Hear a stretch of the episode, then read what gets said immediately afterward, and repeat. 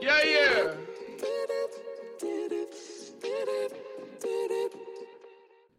Muy buenas a todos. ¿Cómo andan? ¿Todo bien de aquel lado? Por este lado, la verdad que sí. Hoy vamos a charlar un poquito sobre un tema que la verdad para mí está súper interesante. Pero antes de eso, primero me presento, ¿sí? Mi nombre es Agustín y estoy acá con mi compañera Yurani. Hola, ¿cómo están? Nosotros trabajamos en el grupo de polímeros, ¿sí? Del Instituto de Desarrollo Tecnológico para la Industria Química. Más fácil, INTEC. ¿Dónde estamos? Estamos en Santa Fe Capital. ¿Y qué es lo que hacemos? Nosotros dos, junto con otros compañeros de equipo, nos dedicamos a estudiar, obtener y desarrollar un montón de materiales diferentes. ¿Sí? De ¿Y de todo. qué tipo, Agus? De todo. Tenemos resinas, plásticos, cristales, fluidos de perforación, partículas, etc. Pero todos siguiendo un objetivo que es la filosofía del grupo, que es tratar de obtener materiales que mejoren la calidad de vida de las personas. ¿Sí? Hablando de eso, eh, hoy dando vueltas por internet me encontré algunos titulares de noticias interesantísimas sobre un tema que está por todos lados. Si te parece, te leo un par de titulares, así te voy dando pistas. Sí, sí, cuéntame, quiero saber. Mira, te leo el primero. Dale. La Universidad de La Plata y Astilleros Río Santiago planean una mega impresora 3D para construir viviendas sociales. Espectacular. Buenísima idea. La segunda. Comienza la entrega de máscaras faciales fabricadas con impresoras 3D en Argentina. Con todo esto del COVID. Claro, genial. por toda la situación de la pandemia. Otra más respecto a este tema actual del coronavirus. Un hospital italiano fabrica los repuestos de sus respiradores con impresoras 3D. Lo mismo, una iniciativa genial. Y esta otra, un cuarto así, datito de color, que para mí es monumental, es Pasión sin límites. Construyeron un Lamborghini con una impresora 3D y la firma les envió uno real. ¿En serio? Sí, vas a la noticia y encontrás las, las imágenes de la gente sentada en el Lamborghini con impresión Ah, 3D. la voy a buscar. Entonces, como ya se podrán estar imaginando, hoy en este podcast les presentamos impresión 3D. ¿Querés contarnos un poquito más de qué se claro trata este sí. tema? Claro que sí, Agus. La impresión 3D es un grupo de tecnologías de fabricación por adición, donde es posible producir un objeto tridimensional. ¿Escuchaste? Tridimensional. Ajá. mediante la superposición de capas sucesivas de un material. Pero ahora con esta definición nos preguntamos, ¿es posible diseñar objetos impresos a partir de diferentes tipos de materiales? Sí, claro, por supuesto. Se conoce que se han podido utilizar tanto polímeros como metales, además de materiales cerámicos.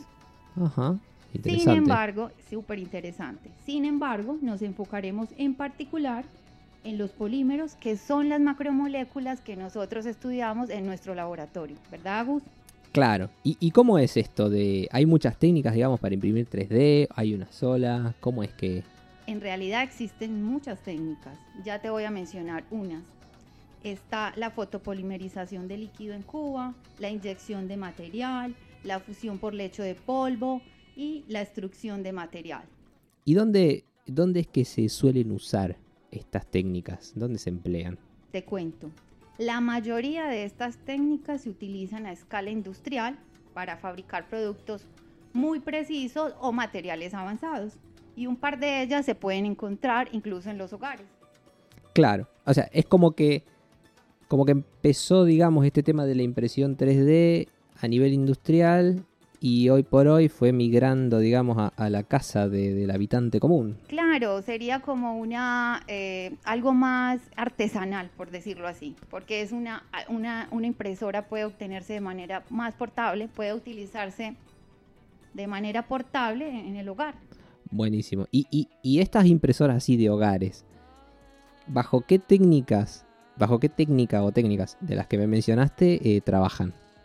Claro, esta es la última técnica que te comenté, la extrusión de material y específicamente el modelado por deposición fundida. ¿Quieres explicarnos, Agus, por favor, un poco más de la temática, de la técnica? Dale, anduvimos, anduvimos indagando un poco cómo es esta técnica y básicamente se puede comparar con esas pistolitas que usábamos cuando éramos más chicos que tienen la barra de silicón atrás. Ah, Uno apretaba el gatillo y salía la silicona derretida por adelante. Bueno, esencialmente es lo mismo. Comprendo, comprendo. Pero hay algunas mini diferencias que estaría bueno eh, mencionar. ¿Cuáles ¿no? son?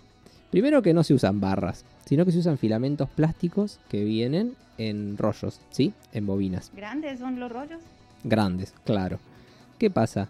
Se pueden usar dos polímeros, ¿sí? Que tienen distintos nombres. Uno se llama ABS, que son las mismas siglas que los frenos, pero no son los frenos. Eh, y otro es el PLA, ¿sí? Eh, ¿Qué es lo que está pasando? Uno cuando introduce esa bobina en la impresora, la boquilla está caliente. Entonces, ¿qué pasa con el polímero? Se funde. Como se funde, puede fluir. Eso que va fluyendo después se deposita en una superficie o en un molde. Esa ¿sí? era mi pregunta. ¿También existen moldes? Claro, existen moldes o directamente en una superficie. Y la impresora va dibujando un patrón. Genial. ¿De dónde sale ese patrón? Se lo armamos con una compu. O sea, le seteamos electrónicamente el patrón que nosotros queramos a la compu y la impresora directamente dibuja con plástico fundido, básicamente. Ahora, es súper flexible, como verás. Yo puedo agarrar cualquier patrón y lo puedo dibujar con una impresión 3D. Claro, Pero- está en una amplia, en una amplia gama de... Claro. Pero ¿cuál es el problema? La precisión. O sea, son impresoras que son no tan precisas. ¿Y por qué ese problema?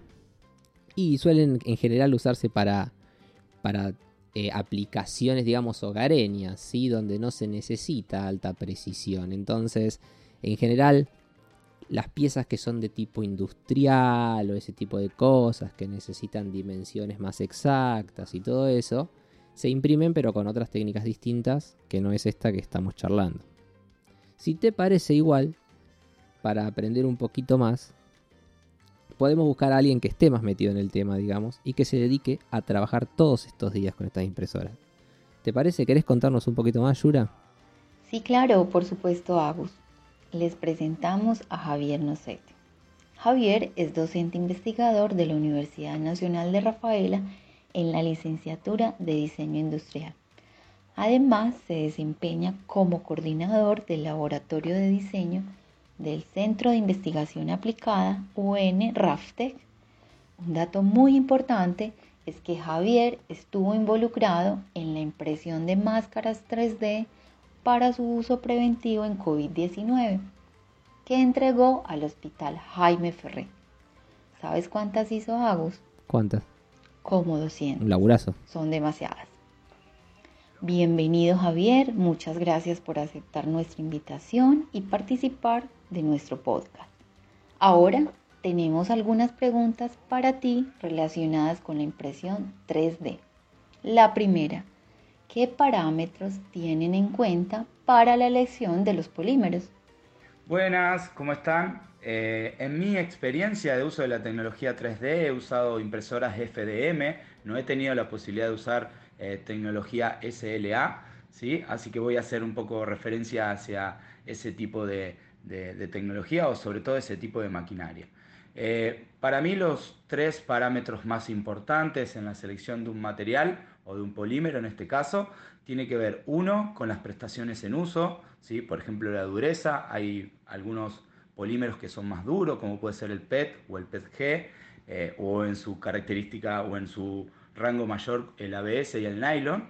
¿sí? Por otro lado he tenido la posibilidad de experimentar con materiales biocompatibles como puede ser el PETG, ¿sí? y también así como eh, algunos materiales que presentan brillos u opacidades de ciertas características. ¿sí?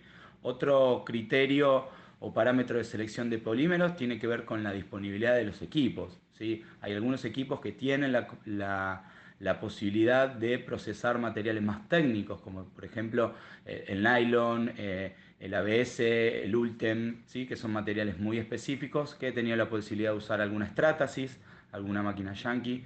eh, y bueno, estas máquinas no solo te habilitan mejores situaciones de terminación superficial y calidad, sino también que permiten procesar materiales técnicos, materiales de ingeniería.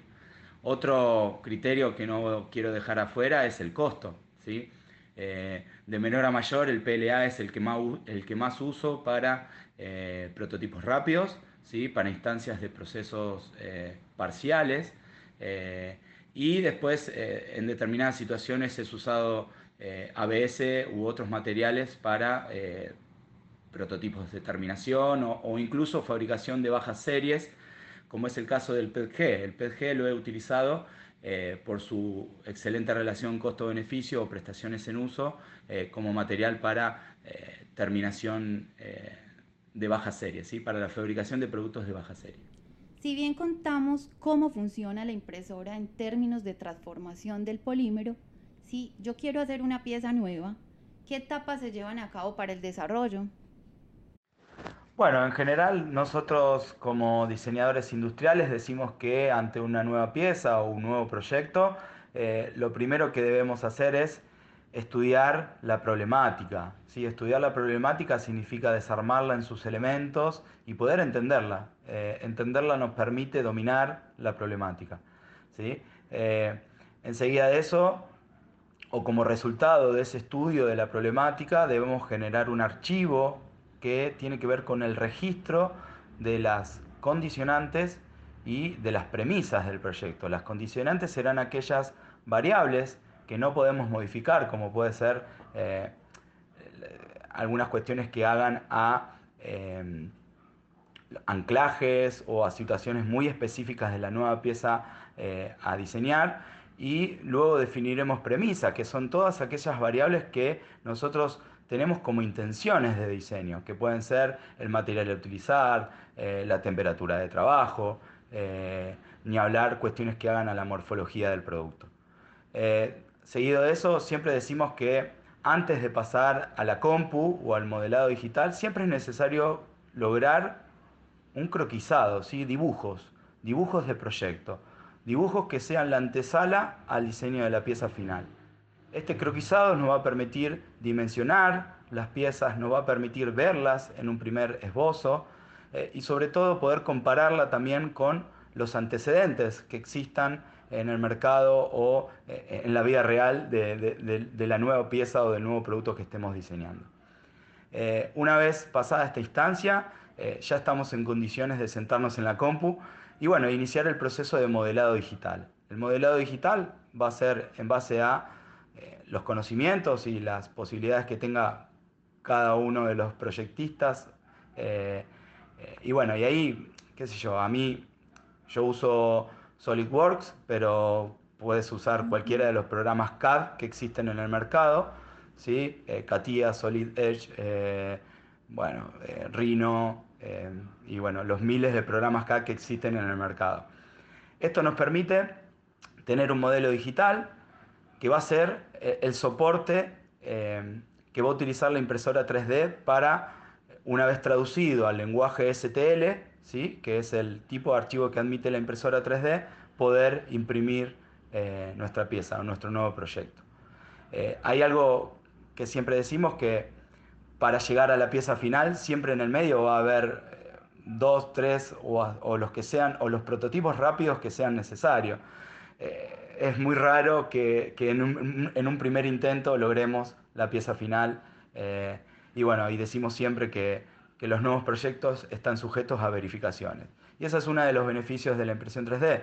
Eh, la impresión 3D nos permite rápidamente generar eh, validaciones físicas y esto es un, es un gran beneficio para cualquier proyecto. Y por último, ¿qué futuro ves en esta tecnología? Bueno, esa es una pregunta interesante. Cuando hablamos del futuro de la tecnología de impresión 3D, siempre me animo a decir que el futuro es lo que estamos transitando. Desde el origen o desde la aparición de la impresión 3D, donde parecía algo eh, muy ajeno a, nuestro día a día, estoy hablando a nivel país y ni hablar a nivel provincia eh, o a nivel ciudad. Eh, en una primera instancia nos parecía algo muy ajeno hasta que en algún momento logramos tener estos equipos en nuestras propias casas. Eh, si bien eh, creo que la tecnología 3D tiene muchísimo potencial y está siendo eh, probada y estudiada en un montón de nuevos escenarios, es una tecnología que ha llegado para quedarse. ¿sí? Creo que el futuro de la impresión 3D tiene más que ver con las posibilidad del corrimiento de los límites de la aplicación de esta tecnología y no tanto con que vaya a salvar el mundo o, sea un electrodoméstico más de la casa, ¿sí? como en algún momento eh, alguien o algunos o algunas se animaron a, a vaticinar. Yo creo que el futuro de la tecnología 3D tiene más que ver con eso, con exploraciones de nuevos escenarios de aplicación de la tecnología, como por ejemplo eh, el escenario de aplicación en construcción de casas, eh, el escenario de aplicación en eh, microimpresiones, el escenario de aplicación de impresión de comida. ¿sí? el otro día estaba viendo que hay un restaurante, creo que en, España, que, que, está fabricando o está produciendo su comida con impresión 3D te guste o no, es una tecnología que rupturista, eh, compleja y que creo que va a dar mucho más que hablar eh, a medida que cada uno de los que experimenten con esta tecnología puedan lograr resultados interesantes de ser considerados como, una, como algo viable. así que bueno, esa es, es mi reflexión sobre el futuro. El futuro es lo que estamos transitando y cada una de las eh, iniciativas que, aparezcan eh, y sean interesantes de aquí en adelante. Eh, bueno, muchísimas gracias. Bueno, Javier, muchas gracias por la información y por participar en nuestro podcast.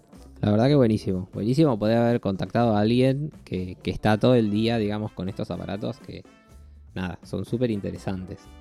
Está como todo súper dicho, ¿no? Esto de la impresión 3D Sí, muy claro. No sé qué opinás, pero la verdad es que está en auge, digamos. Una tecnología súper flexible que está llegando a todos, eso está bueno. Eh, y es súper importante esto, ¿no? De desarrollar nuevos polímeros, nuevas piezas y todo, persiguiendo el objetivo que yo te contaba al principio, ¿no? De este podcast. Esto de mejorar la calidad de vida de las personas. ¿Y sabes algo muy interesante? Dímelo indagando un poquito, eh, encontramos que tenemos un montón de puntos en nuestro país de gente que está trabajando en esto. Investigando. Gente que se está dedicando a investigar, gente que se está dedicando a desarrollar y gente que se está dedicando a trabajar, digamos, con estos polímeros y esta técnica de impresión 3D. O sea que es una iniciativa, algo muy innovador en este momento. Eso está genial. Así que bueno, Yura, ¿qué te parece? Muchísimas gracias, la verdad, ¿no? La verdad está buenísima la temática. Muchas gracias a todos ustedes, los que nos están escuchando del otro lado, por acompañarnos. Y ya saben, si tienen alguna duda o pregunta, se pueden contactar con nosotros, con el grupo de polímeros del INTEC en Santa Fe Capital, y les vamos a poder responder y aclarar cualquier duda que, tengamos, que tengan lo mejor que podamos. Un gustazo y hasta la y Hasta la próxima.